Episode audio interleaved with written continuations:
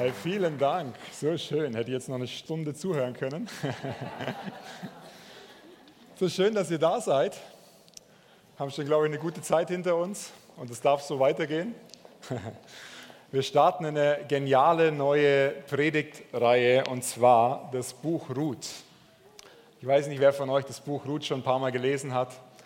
Ich hatte es ein paar Mal gelesen, aber noch nie so intensiv ähm, wie jetzt in der Vorbereitung auf die Predigt. Und ich kann euch sagen, es begeistert mich so sehr. Ähm, und mein Gebet und mein Wunsch ist, dass ihr auch an der Begeisterung ähm, teilhaben könnt, dass ihr die gleiche Begeisterung spürt. Und das ist heute der erste von vier Sonntagen. Wir, das Buch Ruth hat vier Kapitel und ich mache heute das erste Kapitel und es geht weiter die nächsten insgesamt vier Sonntage. So, wir steigen relativ steil ein, weil es steckt so viel geniales Zeug da drin. Und äh, das kann ich euch nicht vorenthalten. So, die Geschichte vom Buch Ruth ereignet sich in der Zeit von den Richtern. Und die Zeit der Richter, die war nicht so die ermutigendste Zeit. Es war relativ herausfordernd, wenn man, das, wenn man den Richter mal durchliest. Aber es startet so, ähm, in der Stadt Bethlehem, Juda. Und das ist schon ein interessanter Punkt, weil die Stadt Bethlehem, Juda oder das Gebiet dort, das ist eigentlich ein Gebiet, was Überfluss, ein Ort der Über, des Überflusses und der Freude ähm, auszeichnet oder beschreibt. Aber wir lesen gleich im ersten Vers, und du kannst mal einblenden, dass es die Menschen von einer großen Hungersnot bedroht gewesen sind. Wir lesen mal Ruth 1, die Verse 1 und 2. Und es geschah in den Tagen, als die Richter regierten, da entstand eine Hungersnot im Land. Damals zog ein Mann aus Bethlehem in Juda fort, um sich im Gebiet von Moab niederzulassen, samt seiner Frau und seinen beiden Söhnen. Und der Mann, dieses, äh, der Name dieses Mannes war Elimelech. Und der Name seiner Frau war Naemi oder in einer anderen Übersetzung auch Nomi genannt. Seine beiden Söhne aber hießen Machlon und Kilion. Sie waren Ephratiter aus Bethlehem in Juda und sie kamen in das Gebiet von Moab und lebten dort. So, wir lesen von einer Hungersnot, dass das Land von einer Hungersnot bedroht war und der Elimelech, der Vater von der Familie, entschied daraufhin, in das heidnische Moabiterland zu gehen. Jetzt kann man mal so weit sagen, okay, der sieht eine Not, da ist eine Hungersnot, scheinbar, und wir kommen gleich drauf, geht es ihnen schon richtig schlecht, nicht mehr gut, und er entscheidet zu sagen, komm, wir packen unsere Sachen als Mann, als Haupt der Familie, kann man so sagen, und sie ziehen ne, in das Moabiterland. Er flieht, weil er Angst hat. Ich weiß nicht, ob du das schon erlebt hast, mit deiner Familie vielleicht, dass ihr einen Ort verlassen habt aus Angst, aus Ihr wusstet, da passiert irgendwas und wir können es nicht einordnen und wir gehen. Und interessant ist, und wir werden heute einige Namen uns anschauen, weil die ganzen Namen in dem Buch Ruth, die haben eine Bedeutung, dass Elimelech übersetzt heißt, der allmächtige Gott ist mein König. Der allmächtige Gott ist mein König. Und er hat eine wunderbare Ehefrau namens Nomi und das heißt die Liebliche. Und ihr Name von Nomi hat so eine sinnbildliche Bedeutung. In den Sprüchen heißt es, denn Weisheit wird in dein Herz eingehen und Erkenntnis wird deiner Seele lieblich sein. Und die beiden haben zusammen haben zwei Söhne und wir können lesen, dass der Elimelech mit ganz großer Sorge in die Zukunft schaut. Dass er sich richtig Sorgen macht, was, was passiert da? Was, es sieht nicht gut aus. Ich kann mir gut vorstellen, dass, er, dass es ihm auch gesundheitlich schon gar nicht mehr gut ging. Und er entscheidet sich, er trifft eine Entscheidung, in das Moabiterland zu ziehen. Und die Entscheidung hat Auswirkungen, hat drastische Auswirkungen auf seine Familie, auf sich selbst. Es war ein Entschluss, der sein Leben für immer verändern sollte und das Leben der ganzen Familie. Er traf eine Entscheidung aus dem Natürlichen heraus. Er hat auf die Not geschaut und hat entschieden. Aber er hat nicht auf Gott geschaut, er hat nicht angefangen, ins Gebet zu gehen, die Situation in, im Geist anzuschauen. Ich glaube, das ist die erste Lektion, die wir, die wir lernen können. In einer Notsituation nicht aufs Natürliche zu schauen, sondern auf Gott zu schauen, auf Jesus zu schauen. Er trifft eine Entscheidung aus Angst, aus dem Natürlichen heraus. Dabei war doch eigentlich seine wahre Identität sein Name. Der allmächtige Gott ist mein König. Und interessant ist, dass wir lesen, dass die Familie eigentlich in Bethlehem, Juda lebt. Und jetzt kannst du mal die nächste Folie ein, ähm, einblenden. Dann noch eine weiter. Da lesen wir, die Bedeutung von Bethlehem ist Haus des Brotes oder Ort des Brotes. Das geht um Versorgung, um Überfluss. Und Juda ist Ort des Lobpreises. Und sie verlassen den Ort des Brotes, der Versorgung, des Überflusses und den Ort des Lobpreises, um in das heidnische Moabiterland zu gehen. Wir schauen uns nachher noch an, was das bedeutet, wo, wie Moab überhaupt entstanden ist, warum das so eine krasse Entscheidung war, die er da trifft. Kein Mensch oder kein Vater, der bei klarem Verstand gewesen wäre oder ist, hätte die Entscheidung getroffen, dort nach ins Moabiterland zu gehen. Und eigentlich hat er vor, nur kurz dort zu bleiben, aber sie blieben viel länger als geplant. Sie blieben, wir lesen, über mindestens zehn Jahre in Moab. Du kannst mal die nächste Folie einblenden. Und da heißt es, und das ist ein Satz, der ist mir so wichtig geworden in der Vorbereitung. Wenn wir das Haus des Brotes, das Haus des Lobpreises verlassen, bekommen wir Schwierigkeiten. Wenn wir vom Haus des Lobpreises, der Versorgung, von dem Ort, wo du weißt, dass du Versorgung hast, Gegenwart Gottes verlässt, den Ort des Lobpreises, der Anbetung verlässt, aufhören, Gott anzubeten, nicht mehr ihn als den ersten Anlaufstelle ähm, zu nehmen, sondern deinen, deine Nöte, deine Sorgen, dann bekommen wir Schwierigkeiten. In 2. Chronik 7, Vers 13 und 14, da heißt es, wenn der Himmel verschlossen ist, sodass es nicht regnet, dann soll mein Volk beten und mein Angesicht suchen und ich werde ihr Gebet erhören und den Regen senden. Ich glaube, wir können uns entscheiden. Ich werde heute ein paar Mal noch das Wort Entscheidung ähm, erwähnen, weil ich glaube, das Wort Entscheidung, die Kraft der Entscheidung ist so was Elementares in unserem Leben. Es liegt so viel Kraft in der Entscheidung und wir haben die Freiheit zu entscheiden, ob wir uns für das eine entscheiden oder über das andere. Der Punkt ist, Notsituationen, Herausforderungen, Schwierigkeiten bleiben uns als Christen nicht erspart. Ich weiß nicht, ob du es schon wusstest. Also ich erlebe das auch in meinem Leben. Es ist nicht so, du gibst dein Leben Jesus und du hast nie mehr Probleme. Ist leider nicht so. Manchmal wäre es schön. Aber der Punkt ist, wir können uns entscheiden, wie wir auf die Herausforderungen reagieren. Du kannst die Entscheidung treffen, ob du die Sache im Geist anschaust, deinen inneren Augen anschaust, ob du mit Jesus darüber sprichst im Gebet oder ob du einfach aus der Not reagierst. Und das ist so leicht dahingesagt, ich weiß es. Ich habe das auch schon erlebt. Wir haben ein Kind verloren, ähm, eine Fehlgeburt gehabt. Es wäre unser drittes Kind gewesen.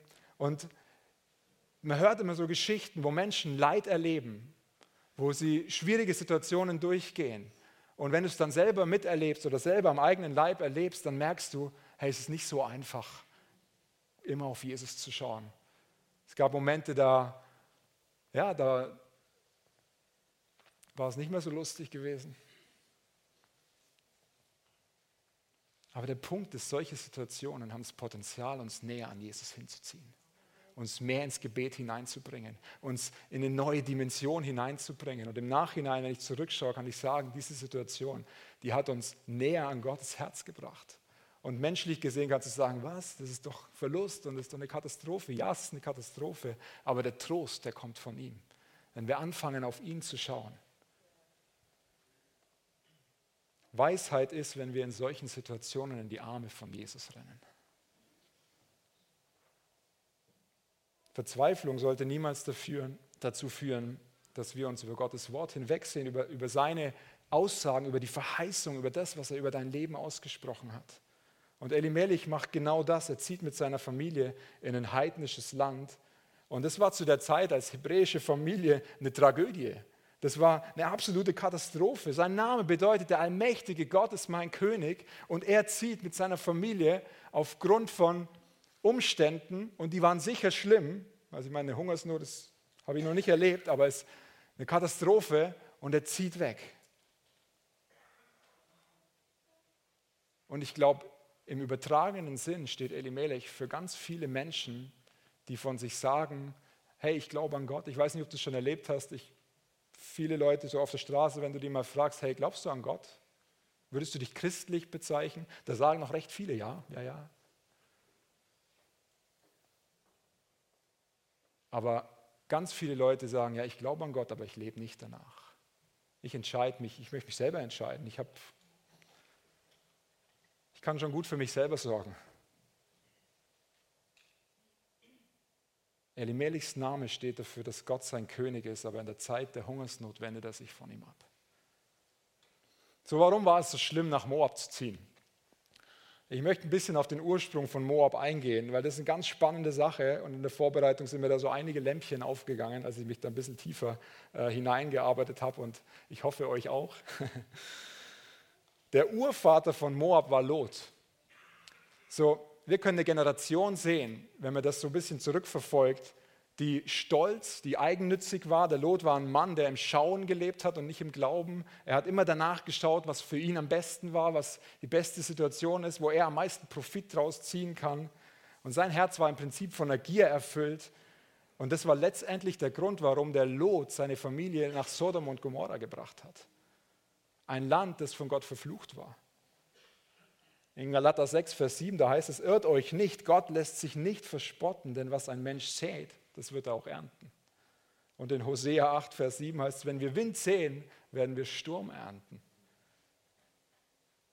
Das Problem ist, oder eigentlich ist es eine schöne Sache, das, was du säst, du säst einen Samen und du erntest etwas viel Größeres normalerweise. Ich habe gerade Rasen angesät zu Hause bei uns und habe vorher den ganzen alten Unkrautrasen, das war wirklich, da konntest du gar nicht mehr Rasen dazu sagen, es war eine Grünfläche, wie ich mir von einem Gärtner erzählen habe lassen, oder eine Naturrasenfläche oder sowas. Und ich habe das rausgehauen, auf den Knien mit so einem Spaten die Rasenkante versucht wegzumachen. Und allein das war schon nicht lustig, aber musste gemacht werden.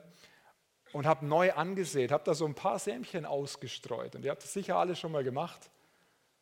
Und dann musst du gießen viel gießen, es muss immer feucht bleiben.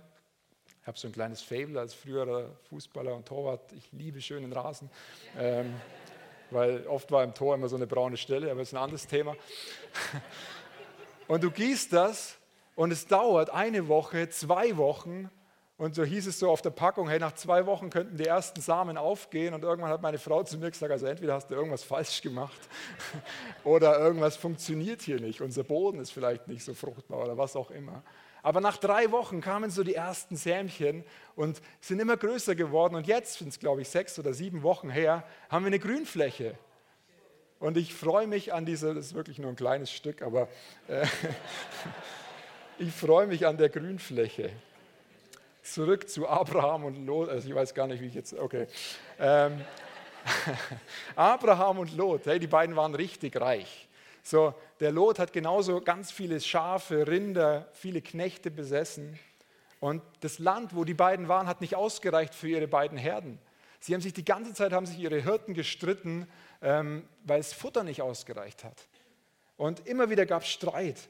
Und irgendwann ist der Abraham auf den Lot zugegangen und hat gesagt: Hey, diese Kämpfe, die müssen jetzt endlich aufhören. Wähl du das Land aus, wo du mit deiner Herde hingehen willst. Du darfst wählen und ich gehe ins andere. Wenn du dahin gehst, dann gehe ich dahin und wenn du dahin gehst, dann gehe ich dahin. Und der Lot, der hat sich nicht gefreut, der, hat sich, der fand es super, weil er konnte auswählen. Schaut nach rechts, schaut nach links, hat sich angeschaut, hey, was ist das bessere, das fruchtbarere Land und hat in seinen Augen das Bessere gewählt. Er ließ sich in der Nähe der Stadt Sodom nieder, heißt es. Und dort lebten Menschen, die von Bosheit erfüllt waren, die sich über die Maßen an Gott versündigt hatten zu der Zeit. Und Gott fand es gar nicht lustig. Da sind richtig perverse Praktiken passiert in dem Gebiet um Sodom. Und eines Tages sagt, sagt, Gott zu Abraham, hey, warn den Lot, sag ihm, er soll da aus Sodom und Gomorra, er soll da verschwinden mit seiner Familie. Und er sagt zu ihm, und wenn sie gehen, sag ihnen, sie dürfen nicht zurückschauen. Sie dürfen nicht zurückschauen. Und sie gehen, er packt seine Töchter, seine beiden Töchter ein und seine Frau und sie laufen raus. Und ihr kennt vielleicht die Geschichte, Lots Frau dreht sich um, wird zur Salzsäure, stirbt. Und eine Katastrophe, die passiert. Warum hat sie sich umgedreht? Sie hat das Leben dort gut gefunden. Sie hat sich eigentlich ganz gut dort zurechtgefunden. Sie hat sich angepasst in dem, in dem Umfeld, in der Atmosphäre. Sie wollte eigentlich gar nicht weg. Und Lot ist mit seinen beiden Töchtern alleine und er flüchtet in eine Berghöhle. Und das ist noch nicht genug, da passieren noch schlimmere Sachen. Die beiden Töchter fangen an miteinander zu reden und sagen, hey, da ist kein Mann mehr, der irgendwie, den wir irgendwie noch treffen könnten, der bei uns eingehen könnte. Und sie beschließen, ihren Vater betrunken zu machen und mit ihm eine Nacht nach der anderen zu schlafen. Und daraus, die ältere Tochter ist schwanger geworden, ist Moab entstanden.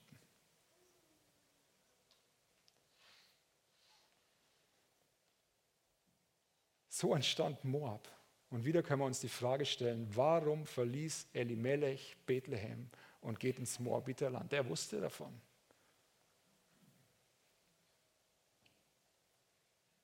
Er hat den Willen von Gott verlassen und er hat versucht, seine Probleme ohne Gott zu lösen.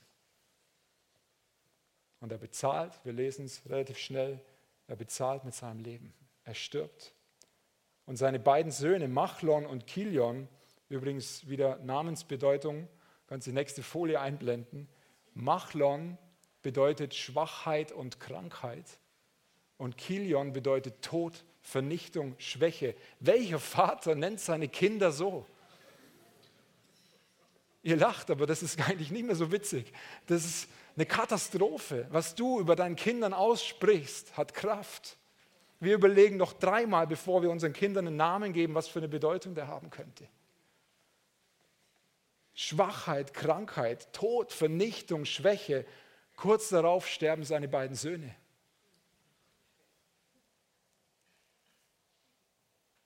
So blieben Nomi, Ruth und Orpa. Also Nomi, die Frau von Elimelech und, seine, und die Schwiegertöchter Ruth und Orpa. Was für eine hoffnungslose Situation. Als ich das gelesen habe und an dem Punkt genau da angekommen bin, habe ich mir gedacht, meine Güte, was für eine hoffnungslose Situation. Was für eine Katastrophe. Die verliert nicht nur ihren Mann, die verliert auch noch ihre beiden Söhne. Und der interessant, Orpa bedeutet Wüstengazelle, wörtlich übersetzt die schnell davonlaufende. Und auch sie wird ihrem Namen gleich gerecht werden. Also, sind, also die Namen ist wirklich, ist wirklich krass, da steckt, glaube ich, ganz viel Kraft drin.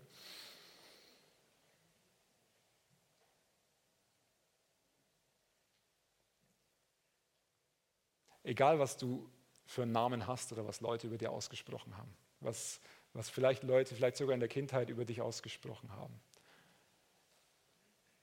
Es gibt immer die Möglichkeit der Entscheidung, die Möglichkeit, sich zu entscheiden, auf das zu schauen, was die Wahrheit ist, was Jesus über dir ausspricht, was er über dein Leben ausgesprochen hat.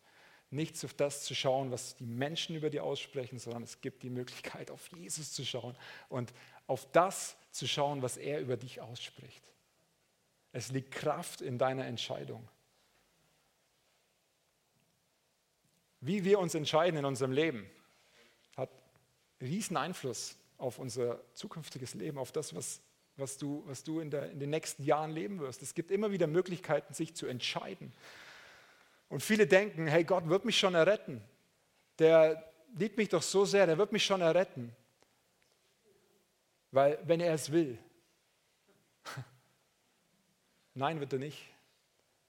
Er wird alles Mögliche tun. Er wird alles tun, was in seiner Macht steht, um dir zu begegnen. Er wird alles tun, aber die Entscheidung musst du selber treffen. Die Entscheidung für eine Beziehung mit Jesus, zu sagen, ich möchte dir nachfolgen, die kannst nur du treffen. Die wird er nicht für dich treffen. Aber er wird alles tun, um dir zu begegnen, damit du seine Güte in deinem Leben erleben kannst. Dass er es gut mit dir meint.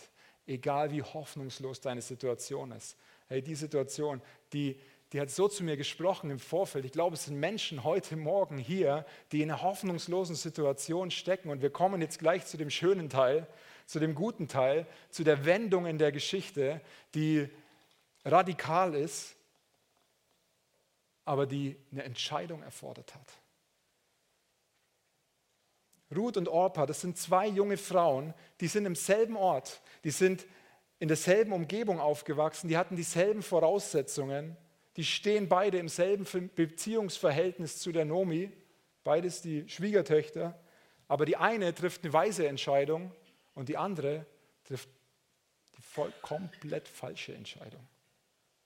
Wir lesen weiter in äh, Vers 6. Da machte sie sich mit ihren beiden Schwiegertöchtern auf und kehrte zurück ähm, aus dem Gebiet von Moab, denn sie hatte im Gebiet von Moab gehört, dass der Herr sein Volk heimgesucht und ihm Brot gegeben hatte. Hey, die Hungersnot ist vorbei. Sie haben davon gehört, dass die Hungersnot vorbei ist. Nach über zehn Jahren im prophetischen Blick so über das ganze Buch Ruth. Ich glaube, Gott ist wieder in die Gemeinde gekommen und hat, das, hat frisches Brot, Brot des Lebens ausgeteilt. Es gab eine Phase in der Gemeinde, wenn man uns das so anschaut, in der, in der, in der großen weltweiten Gemeinde, wo wir als Gemeinde genau in diesem Moabiterfeld gewesen sind und Gott hat uns rausgeführt und wir sind jetzt in der, in der Zeit, wo Gott das frische Brot, das Brot des Lebens austeilt, im Bildlichen gesprochen. Sie haben sich auf den Weg gemacht zurück und es waren 160 Kilometer. Der Weg hat über ein Gebirge geführt, das ungefähr 1600 Meter hoch war. Und sie haben nicht ein SUV genommen oder das Flugzeug, sondern sie sind zu Fuß gegangen. 160 Kilometer zu Fuß. Und wir lesen dann in Vers 7, so verließ sie den Ort, wo sie gewesen war, und die, ihre beiden Schwiegertöchter mit ihr. Und sie machten sich auf den Weg, um wieder in das Land Juda zurückzukehren. So, sie sind auf dem Weg, und kehren, wollen wieder zurückkehren. Und es ist gut, auf dem Weg zu sein ähm, in deinem Leben. Es ist gut, dass du auf dem Weg bist. Aber so viele Menschen kommen gar nicht an, weil sie irgendwann den Weg wieder abbrechen, weil sie entschieden haben, hey, das ist zu herausfordernd oder zu schwierig oder die Umstände sind auf einmal anders geworden, als ich gedacht habe und ich drehe wieder um. Sie machen sich aber auf den Weg zurück in das Land des Lobpreises nach Juda. Und während sie unterwegs sind, da entsteht eine ganz spannende Unterhaltung. Da sagt die Nomi, hey, geht hin, jetzt kehrt wieder um. Ihr sollt umkehren. Sie sagt ihnen, sie können wieder umkehren zurück zu ihrer Mutter, zurück ins Moabiterland. Aber die beiden Frauen sagen, wir wollen mit dir zu deinem Volk gehen. Und dann fragt die Nomi, warum wollt ihr mir folgen? Ihr braucht euch von mir gar nichts erhoffen. Wenn ihr euch irgendwas erhofft aus dem, dass ihr mir nachfolgt, hey, lasst es sein. Und sie führt es dann aus und sagt, wenn ihr denkt, dass ich jetzt nochmal einen Mann finde und, ähm, und, dem, und der mir Söhne schenkt und die Söhne dann mit euch verheirate und das Ganze zweimal, weil ihr seid ja zwei, hey, vergisst es. Irgendwo auch nachvollziehbar. So, sie sagt, wenn es das ist, warum ihr mir nachfolgt, hey, dann lasst es. Dann braucht ihr mir gar nicht nachfolgen. Ich glaube, auch das ist wieder ein Bild Hey, es gibt viele Menschen, die in der Gemeinde sind, in die Gemeinde kommen und sich irgendwas erhoffen, dass sie irgendeine Position bekommen oder irgendeine Stelle einnehmen dürfen und am Ende frustriert wieder gehen, weil es nicht so eingetroffen ist, wie sie es sich vorgestellt haben. Und es klingt vielleicht ein bisschen hart, aber genau das erleben wir hier. Und ich glaube, es muss ein Umdenken stattfinden an dem Punkt. Wir sind geschaffen, um Gott zu dienen. Wir sind geschaffen, um nicht von ihm bedient zu werden. Wir sind geschaffen, um ihn anzubeten. Das ist unser Auftrag. Und alles andere folgt aus dem. Das sind große Sachen, die folgen werden. Und dann geht es in Vers 14, und du kannst die nächste Folie einblenden, weiter, 14 und 15. Da erhoben sie ihre Stimmen und weinten noch mehr. Und Orpa küsste ihre Schwiegermutter zum Abschied. Ruth aber hing ihr an. Sie aber sprach, siehe, deine Schwägerin ist umgekehrt zu ihrem Volk und zu ihren Göttern. Kehre du auch um deiner Schwägerin nach. Die Nomi, die hat wirklich hier immer wieder so versucht, hey, geht lieber zurück, erhofft euch nichts von mir, geht lieber zurück. Und die Orpa, die schnell davonlaufende, entscheidet sich, sie zu verlassen. Und danach, interessanterweise, lesen wir in der ganzen Bibel kein einziges Wort mehr über Orpa. Kein einziges.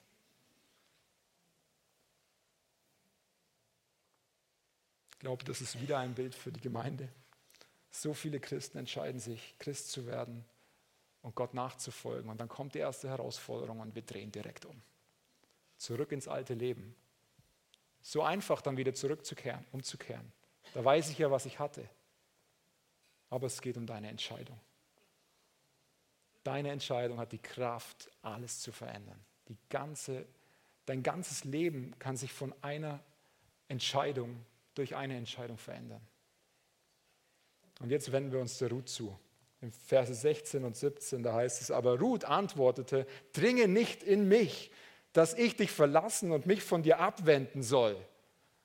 Und dann, denn wo du hingehst, da will ich auch hingehen. Und wo du bleibst, da will ich auch bleiben. Dein Volk ist mein Volk und dein Gott ist mein Gott.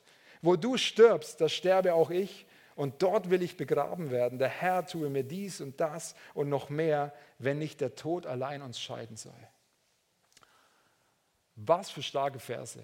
Dort, wo du hingehst, da will ich auch hingehen. Die Ruth war mit der Nomi über zehn Jahre in Moab.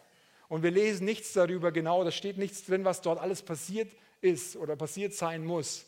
Aber ich glaube, dass in der Zeit die Nomi zum Glauben gekommen ist, dass sie wusste, hey, ich will alles auf Jesus, ich will alles auf Gott setzen, auf meinen Gott setzen. Und die Ruth war ein riesengroßes, oder die Nomi war ein riesengroßes Vorbild für die Ruth gewesen. Und es hat sich was in ihrem Herzen bewegt. Sie spricht im Glauben aus. Hey, die Ruth hatte keine Bibelschule oder sowas in Moab gemacht oder sonst irgendwie ein Bibelstudium.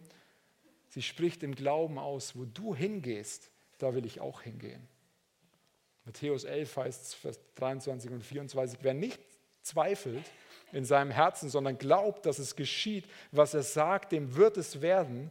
Darum sage ich euch alles, um was ihr auch betet und bittet, glaubt, dass ihr es empfangen habt und es wird euch werden. Die Ruth begeistert mich so sehr. Sie hat die Entscheidung in dieser schwierigen Situation tief in ihrem Herzen getroffen, dass sie nicht mehr zurückschaut. Dass sie nicht mehr zurückschaut auf die Vergangenheit, die schlimm war, die eine Katastrophe war. Sie hat ihren Mann verloren. Sondern sie hat gesagt, ich bin fest entschlossen, dir nachzufolgen. Das ist Hingabe. Sie hat sich hingegeben und fest entschlossen, bei Nomi zu bleiben. Die nächsten Wochen, ihr werdet merken, Nomi steht in dem ganzen Buch für den Heiligen Geist. Sie hat sich entschieden, mit dem Heiligen Geist zu gehen. Hingabe ist sowas von entscheidend im Reich Gottes. Sein Leben hinzulegen. Die Bibel spricht davon, wenn du das Leben gewinnen willst, dann musst du sterben, dann leg dein Leben ab und du wirst gewinnen. Hingabe in der Gemeinde. Wir haben in der ganzen Geschichte von so vielen Menschen gehört, die, die aufgegeben haben, die enttäuscht aufgegeben haben, die zurückgeschaut haben wie die Frau von Lot. Auch die Orpa, die umgedreht ist, die, wenn es eng geworden ist, umgedreht hat, ist und abgebrochen hat, aufgegeben hat, das einfach aufgegeben hat. Wenn wir hier was lernen können, dann ist es, es braucht Hingabe, es braucht hingegebene Menschen, um das Reich Gottes bauen zu können. Es, es gibt nichts Größeres, als an seinem Reich zu bauen, Menschen für Jesus zu gewinnen. Es braucht Menschen, die, die sich nicht zu schade sind, sich die Hände schmutzig zu machen. Ich kann euch erzählen, wir sind auf die Bibelschule gegangen 2013 und ich dachte, wir gehen dahin, um uns zurüsten zu lassen, um mehr vom Wort Gottes zu lernen, um einfach tiefer einzutauchen. Und eines der ersten Dinge, die ich bekommen hatte, so bei der Anmeldung, durftest du angeben, was sind so deine Talente, deine Gaben, was kannst du ganz gut. Und da habe ich ein paar Sachen so aufgeschrieben, ähm, was ich glaube, was ich ganz gut kann. Und dann kriegst du einen Dienstplan, weil es so ein großes Haus ist, wo alle zusammen wohnen. Ganz groß, eine alte Kaserne, die umgebaut worden ist. Und der erste Plan, den ich da bekomme, der in meinem Fach liegt, und interessanterweise war der damals für, für meine Frau gewesen und ich habe noch gesagt, hey, den nehme ich, das mache ich, ist gut. Stand drauf, das Damen-WC zu putzen. Das Bad und das WC sechsmal die Woche. Von 7.30 Uhr bis 8.15 Uhr, 45 Minuten. Und ich sage noch zu Damas, hey, ich mache das für dich. Und die ersten zwei Wochen hat es mich so richtig schön auf Schweizerdeutsch angeschissen.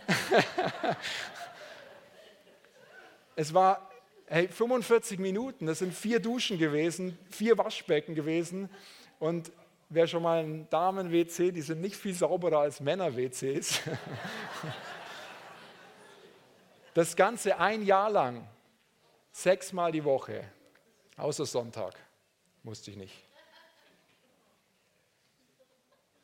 Aber nach zwei Wochen habe ich mich entschieden, nicht auf meine Umstände zu schauen. Es hat leider zwei Wochen gedauert, die waren nicht schön. Aber nach zwei Wochen habe ich es geschafft, mich zu entscheiden, nicht darauf zu schauen, sondern die Zeit zu nutzen, um Gott anzubeten. Und ich sage euch, das war meine beste Zeit. Ich hatte meine Kopfhörer im Ohr gehabt, habe ein Tempomat reingemacht, weil ich wusste dann, wie ich putzen muss, musste gar nicht mehr nachdenken. Und es ist, es ist von allein gegangen. Und es war eine geniale Zeit. Ich habe es geliebt. Man kann es kaum sich vorstellen. Hab, nebenbei kann ich jetzt Bart putzen. Der Punkt ist, es geht um deine Herzenshaltung. Wir können aus unserer Anstrengung, unserer, unseren Versuchen viel ausprobieren und viel sagen, hey, ich möchte mich mehr hingeben, ich gebe mir jetzt noch ein bisschen mehr hin. Und es wird nicht funktionieren. Deine Herzenshaltung muss sich verändern. Wenn sich unsere Herzenshaltung nicht verändert, dann ist es alles nur aus unserer Leistung heraus. Religiosität kann man das auch nennen. Es geht um so viel mehr. Es geht darum, wir brauchen die Begegnung mit Jesus. Nur eine Begegnung mit Jesus kann unsere Herzenshaltung verändern. Aus Liebe, wenn du ihn besser kennenlernst, wenn du hey, tiefer in das Buch hier eintauchst, zum Beispiel ins Buch Ruth. Ich kann euch sagen, es hat allein in den letzten Woche, eineinhalb Wochen habe ich mich jetzt damit beschäftigt, hat es mein Herz ein Stück mehr wieder an einen anderen Ort gebracht und mich begeistert für das, was da drin steht. Das hat noch mehr Hingabe. Ich habe mich so gefreut darauf, dass wir das jetzt vier Wochen gemeinsam durchgehen. Du kannst dich entscheiden, dass Jesus der Mittelpunkt ist in deinem Leben. Wir haben es vorhin gesungen, sei du der Mittelpunkt in meinem Leben. Der Mittelpunkt in meiner Stärke, der Mittelpunkt in meiner Schwäche. Einfach in der Stärke, wenn alles super läuft, ist es nicht so schwer. Manchmal vergessen wir es sogar dann. Geht mir zumindest so. Du kannst dich entscheiden, Jesus als deinen Mittelpunkt, als dein Fundament zu wählen, ihm dein Leben ganz neu hinzugeben. Aber die Entscheidung nimmt dir niemand ab. Kein Mensch nimmt dir eine Entscheidung ab. Ich möchte euch heute einladen. Die Ruth ist so ein geniales Beispiel. Sie ist im Glauben im Glauben hat sie ausgesprochen, ich werde dahin gehen, wo du hingehst. Da, wo du bist, da will ich sein. Nirgendwo anders als in der Gegenwart Gottes im übertragenen Sinn will ich sein. Und sie hatte beileibe keine einfache Situation gehabt. Es scheint, als würde alles gegen sie laufen. Wir lesen das, wir haben es jetzt durchgekaut. Die hat ihre Liebsten, ihre engsten Menschen verloren. Und man hat den Eindruck, es ist doch eine katastrophal hoffnungslose Situation. Alles läuft dagegen. Aber sie trifft eine Entscheidung und die hat ihr Leben komplett verändert. Sie trifft die Entscheidung, nicht zurückzugehen, nicht zu flüchten. Sie bleibt standhaft, sie weicht nicht von der Seite von Nomi. Und die Entscheidung, und wir hören das über die nächsten Wochen, also ihr müsst wiederkommen, hat zur Folge, jetzt gehen wir in die Werbung, nein Quatsch, hat zur Folge, dass letztendlich sie die Urgroßmutter vom David wird dass sie am, direkt am Erlösungs- und am Heilsplan von Jesus teilhat, dass sie in die, in die Linie von Jesus als Heidin hineinkommt. Hey, wenn du denkst, du hast eine hoffnungslose Situation, dann sage ich dir, schau Ruth an. Alles ist möglich. Alles ist möglich. Es braucht eine Entscheidung. Es braucht die Entscheidung, dass du sagst, Jesus, ich schaue auf dich. Du kannst meine Situation komplett verändern, egal wie aussichtslos es ist. Sie kommt direkt in die Linie von Jesus und das als Heidin. Keine Situation ist für ihn zu schwer. Aber es bedarf einer Entscheidung. Es liegt Kraft in deiner Entscheidung. Wenn du heute Morgen hier bist und noch nie eine Entscheidung für Jesus getroffen hast, hey, ich lade dich ein. Lass den Moment nicht an dir vorübergehen im Vorfeld so stark gespürt, dass der Heilige Geist an jedem Einzelnen hier dran ist und genau da, wo du jetzt bist. Ist kein Zufall, dass du heute Morgen hier bist. Vielleicht bist du auch oder hast die Entscheidung vor Jahren mal getroffen und weißt, hey, ich bin so weit weg, ich, es läuft doch alles nicht ganz so rund. Ich möchte dich einladen. Wir werden jetzt gleich ein Lied spielen. Das heißt, I have decided to follow Jesus. Ich habe mich entschieden, Jesus nachzufolgen. Und dann heißt es, no turning back, no turning back. Und dann heißt es, Christ is enough for me. Jesus ist genug für mich. Ich sage dir heute Morgen, Jesus ist genug für dich. Jesus ist genug für deine Situation. Wenn du das bist und du merkst das jetzt in dir, weil es wahrscheinlich ziemlich was abgeht, lade ich dich ein, komm nach vorne. Während wir das Lied jetzt gleich spielen, komm nach vorne. Ich werde danach noch ein paar Sätze sagen. Und wenn du dich neu entscheiden willst, heute zu sagen, hey, in meiner Situation, ich schaue auf dich. Die Kraft der Entscheidung. Triff die Entscheidung heute Morgen, dich neu auszurichten. Egal, ob du schon 30 Jahre Christ bist und mit Jesus unterwegs bist, es ist immer wieder gut, sich neu auszurichten auf ihn. Komm nach vorne. Du kannst natürlich auch sitzen bleiben, aber es macht manchmal so viel Sinn, aus der Reihe rauszugehen, einen Schritt zu tun in der Öffentlichkeit und zu sagen, hey, ich bin hier, ich komme. Lass den Moment nicht vorbeigehen. Christ is enough for you. I have decided to follow Jesus. So danke Jesus, dass du genug bist. Danke Heiliger Geist, dass du jetzt die Herzen berührst.